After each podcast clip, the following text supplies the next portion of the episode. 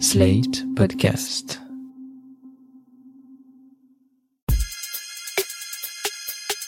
Salut chers auditeurs, salut chères auditrices, bienvenue dans Sans Algo, le podcast où je vous en fais découvrir d'autres. Ici Mathilde Mélin, journaliste pour Slate.fr, insatiable auditrice de podcasts, surtout quand ils sont faits par des passionnés, des gens qui veulent partager le truc qui les anime, même si, a priori, le sujet ne m'intéresse pas particulièrement. Le podcast que je vous recommande aujourd'hui parle justement d'un sujet auquel je ne connais mais alors rien du tout et dont franchement je me fous complètement, la mode. Sauf que c'est comme à peu près tout, ça peut devenir un sujet passionnant quand il est raconté par des gens passionnés. Il y a quelques semaines, je suis tombée par hasard sur Au cœur de la mode, le podcast de Loïc Prigent et Julien Dacosta, deux journalistes qui couvrent les actus mode pour la télé depuis longtemps. Ils ont lancé ce podcast pendant la Fashion Week parisienne de février, dédiée au prêt-à-porter, avec un projet un peu fou. Un épisode par jour pour débriefer tous les essayages et défilés auxquels ils viennent d'assister. Dans chaque épisode, qu'ils enregistrent dans la voiture entre deux shows, Loïc Prigent raconte ce qui s'est passé dans la salle et Julien Dacosta, qui est caméraman, raconte l'ambiance en coulisses. Ils livrent leurs premières impressions juste après le défilé, comme après celui de Louévé, où Loïc Prigent décrit le défilé à Natacha Maurice, une créatrice de contenu spécialisée dans la mode, qui est dans la voiture avec lui on comprend pas ce qu'on regarde. Les matières sont, on, regarde du satin qui a l'air d'être de la fourrure, on regarde du cuir qui a l'air tout rigide, des drapés qui sont. Euh, alors, est-ce que les plumes étaient des plumes?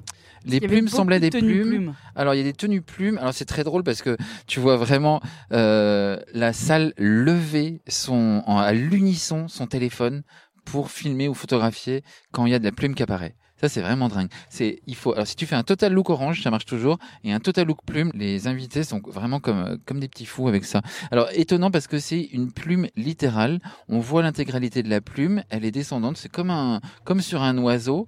Et elle n'est pas décorative, donc c'est très bizarre. C'est comme si tu portais un, un hoodie plume et un pantalon plume. C'est assez, euh, c'est quasiment décevant tout en étant une marqueterie parfaite et tout ça. Non, franchement, il, fait fort à chaque fois et on comprend pas ce que, où il va trouver ses idées, quoi. Ce que je ne vous ai pas encore dit, c'est qu'à chaque fois, on suit Julien Dacosta et Loïc Prigent sur une journée complète, des essayages du matin au défilé du soir. Ça permet de se rendre compte du rythme complètement fou de la Fashion Week et, par capillarité, de l'industrie de la mode en général. Le podcast lui-même participe à cette frénésie très particulière puisque les épisodes sont publiés le lendemain matin. On peut donc suivre la Fashion Week jour par jour avec un contenu un peu plus approfondi que celui d'une story Instagram.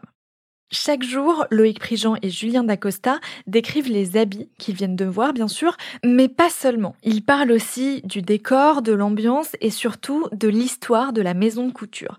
C'est un petit cours d'histoire de la mode à chaque épisode qui nous donne des clés pour comprendre le contexte dans lequel se joue tel ou tel défilé.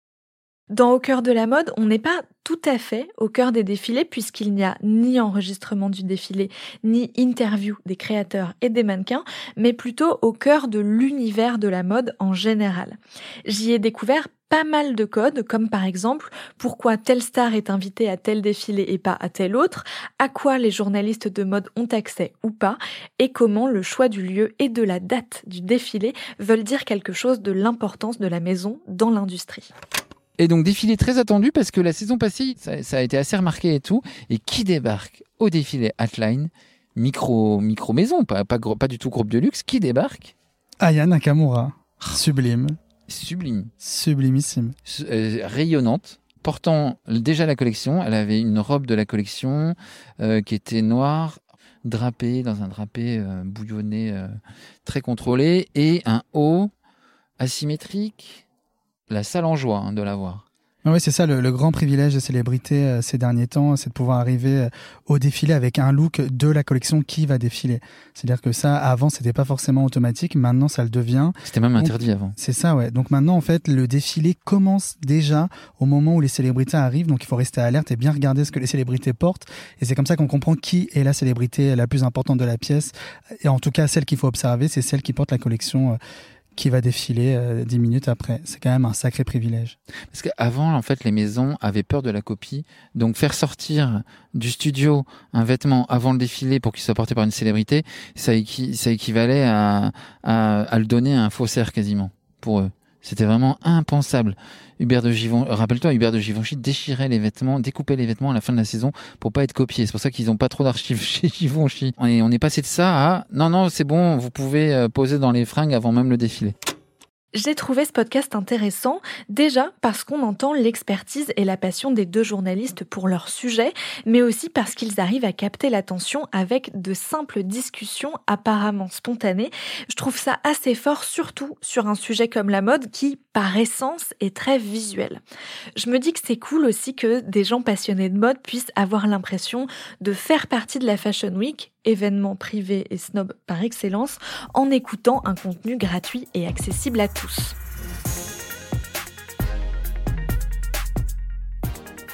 si je devais mettre deux petits bémols à mon enthousiasme pour Au cœur de la mode, ce serait quelques petits défauts de montage sur les derniers épisodes et le manque de recul sur certains aspects de l'industrie du luxe, comme l'impact écologique des Fashion Week ou l'extrême maigreur des mannequins. J'ai trouvé ça dommage de ne pas du tout aborder ces questions, ça renforce un peu l'image de bulle de ce milieu, mais en même temps, c'était quand même chouette d'écouter deux amoureux de la mode s'enthousiasmer à ce point-là de découvrir des nouveautés. J'ai eu envie de savoir ce qui avait poussé les deux habitués à la télé et aux réseaux sociaux à se lancer dans un podcast quotidien pendant neuf jours. J'ai donc invité Loïc Prigent et Julien Dacosta au micro de Sans Algo. Bonjour Loïc Prigent. Hey, bonjour. Bonjour Julien Dacosta. Bonjour Mathilde. Vous êtes tous les deux journalistes euh, télé et vidéo. Comment vous vous êtes dit, tiens, on va faire un podcast? Bah, en fait, ça est arrivé assez naturellement. Ça faisait à nous, ça faisait un petit moment toute l'équipe qu'on euh, demandait à Loïc, mais il faut vraiment que tu fasses un podcast un jour parce que il a des anecdotes sur la mode qui sont tellement géniales qu'il fallait vraiment le, faire en fait. Moi, j'écoute pas mal de podcasts et je, ça me donnait des complexes. Et je voulais pas faire quelque chose de trop écrit où on a des agendas déjà assez pleins, donc je voulais pas rajouter un, un truc euh, qui soit trop euh, statutaire à faire ou trop, euh, ouais, trop complexe. Et c'est pour ça que l'idée de le faire pendant les défilés, c'est entre le Polaroid et, la pizza jetée sur un mur, ça, ça, me plaisait mieux. Le côté potache et du podcast relativement en direct me plaisait bien.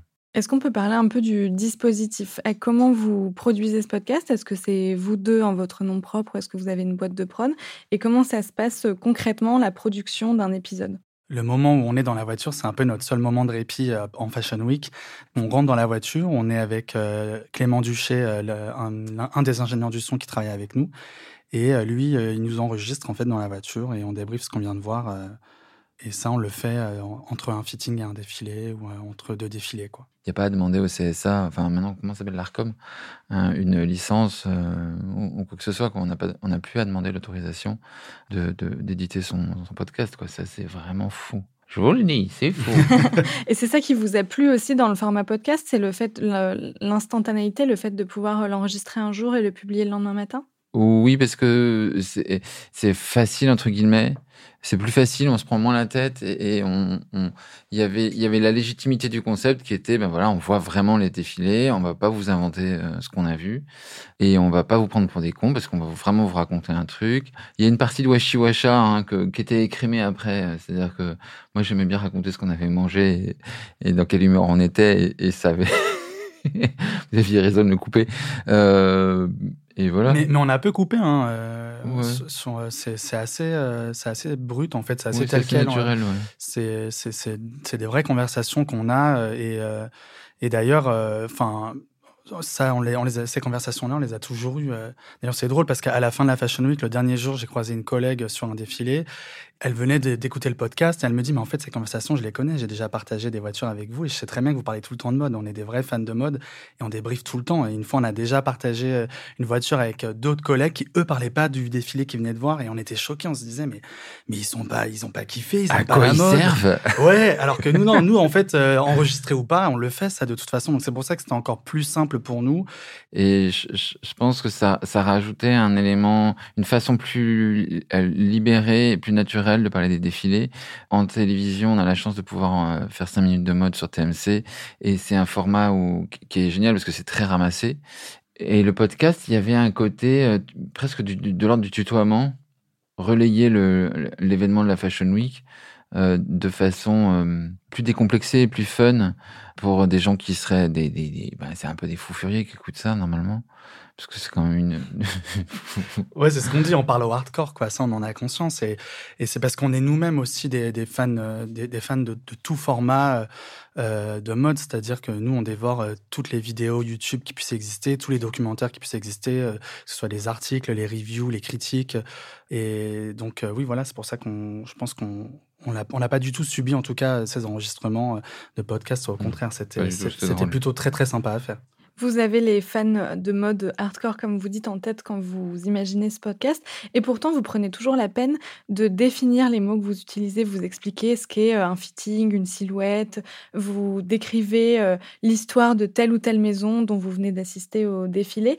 Donc, c'est quand même que dans votre esprit, peut-être, vous vous dites on n'aura pas que les hardcore et on aimerait bien attirer vers nous, attirer vers notre passion des gens dont c'est pas forcément la passion à la base, non?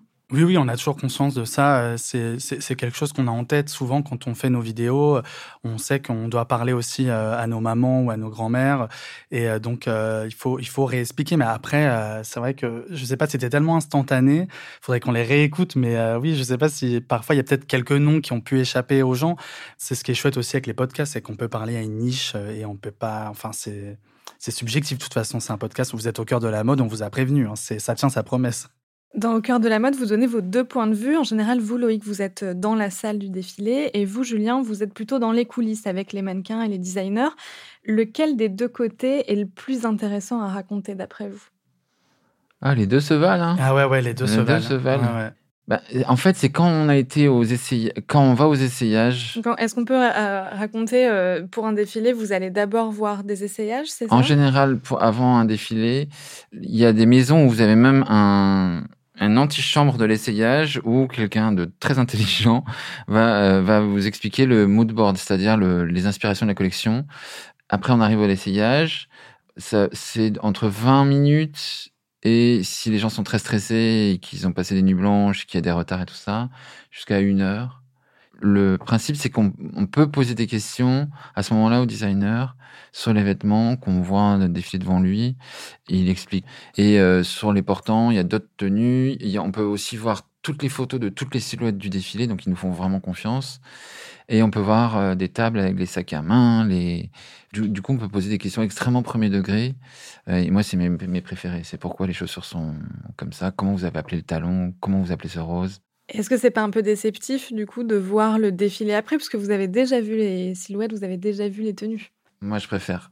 Souvent d'avoir fait le fitting, les collections se lèvent. C'est ça qu'on euh, comprend beaucoup mieux. Chez Hermès, c'est des collections vraiment somptueuses, mais qui, qui pourraient être hermétiques. C'est-à-dire qu'elles s'expliquent pas toutes seules. Vous voyez des choses qui sont très très très belles, mais quand vous avez vu l'explication, quand vous avez eu la chance de pouvoir toucher la matière ou qu'on vous a expliqué le processus créatif de telle couleur, de telle matière, de telle broderie, tout s'explique beaucoup mieux et le, la collection s'ouvre, quoi. Enfin, c'est. J'aimerais bien qu'on écoute un extrait de votre podcast. Émotion, perso, émotion ce défilé-là.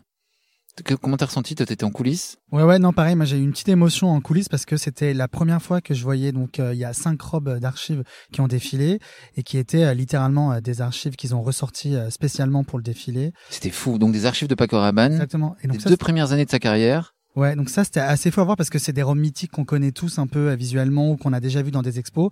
Mais là, de les voir porter et de pouvoir euh, vraiment euh, s'approcher de très près, de tourner autour de la mannequin ou même juste de voir la robe bouger, c'est, on découvre, on a l'impression de redécouvrir les robes en fait et même le, bruit qui accompagne les robes en fait.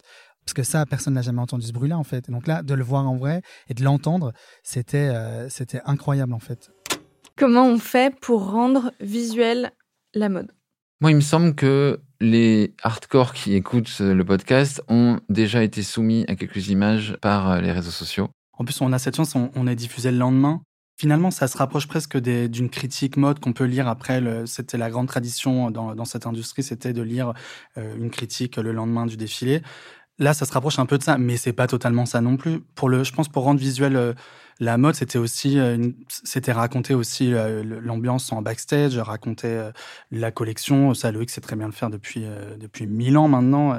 C'est un mélange de tout. C'est du ressenti, qui on a vu, qui était là, qu'est-ce qui s'est passé backstage, et, le croisement de, ces, euh, de, toutes ces informations-là rend ce moment, je pense, euh, euh, visuel dans la tête des gens. C'est ça qu'on a essayé de faire, en tout cas. Quand on écoute au cœur de la mode, on a un peu l'impression que ce qui se passe dans la salle, qui est invité, qui est assis à côté de qui, où a lieu le défilé, dans quel décor, ça compte autant, voire peut-être plus que les vêtements qui défilent.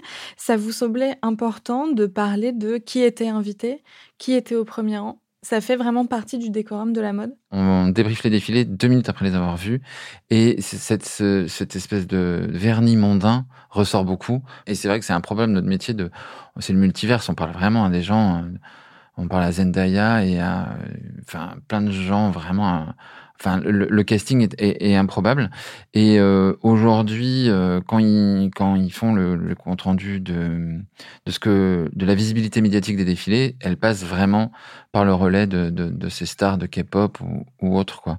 Aujourd'hui, on parle beaucoup de sobriété, de l'impact écologique de la mode, et en écoutant votre podcast, j'ai eu l'impression que ces réflexions-là, elles n'avaient pas trop atteint les maisons de mode de luxe en tout cas, qui continuent à proposer des shows grandioses avec 50, 80, 100 tenues différentes plusieurs fois par an.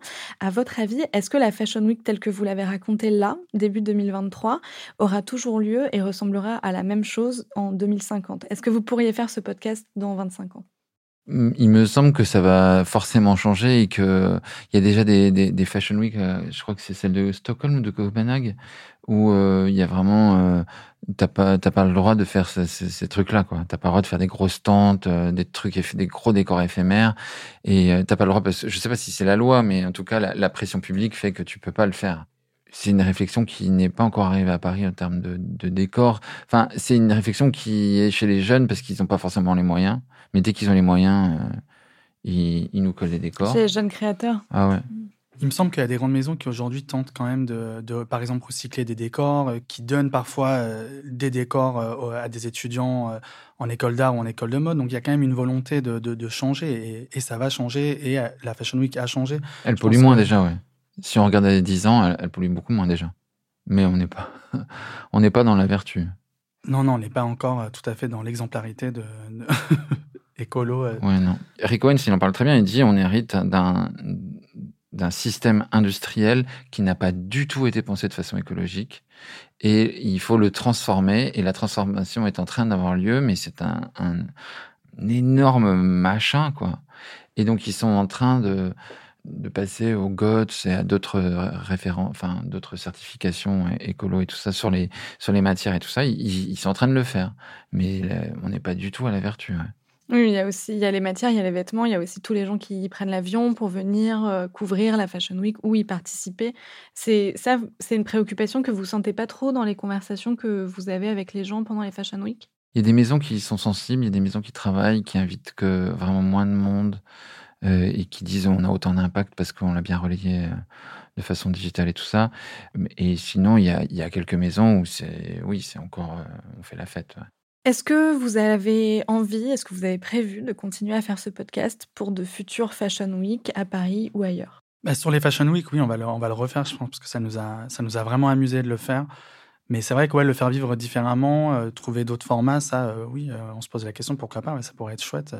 Loïc a tellement plein, plein d'histoires à raconter que des épisodes story time. Euh, ah, mais voilà, ouais, on pourrait faire des, épisodes euh, entièrement story time euh, sur un créateur en particulier. Ça, ça pourrait être pas mal à faire. Mm. Merci beaucoup, Julien Dacosta et Loïc Préjean. Merci, Mathilde.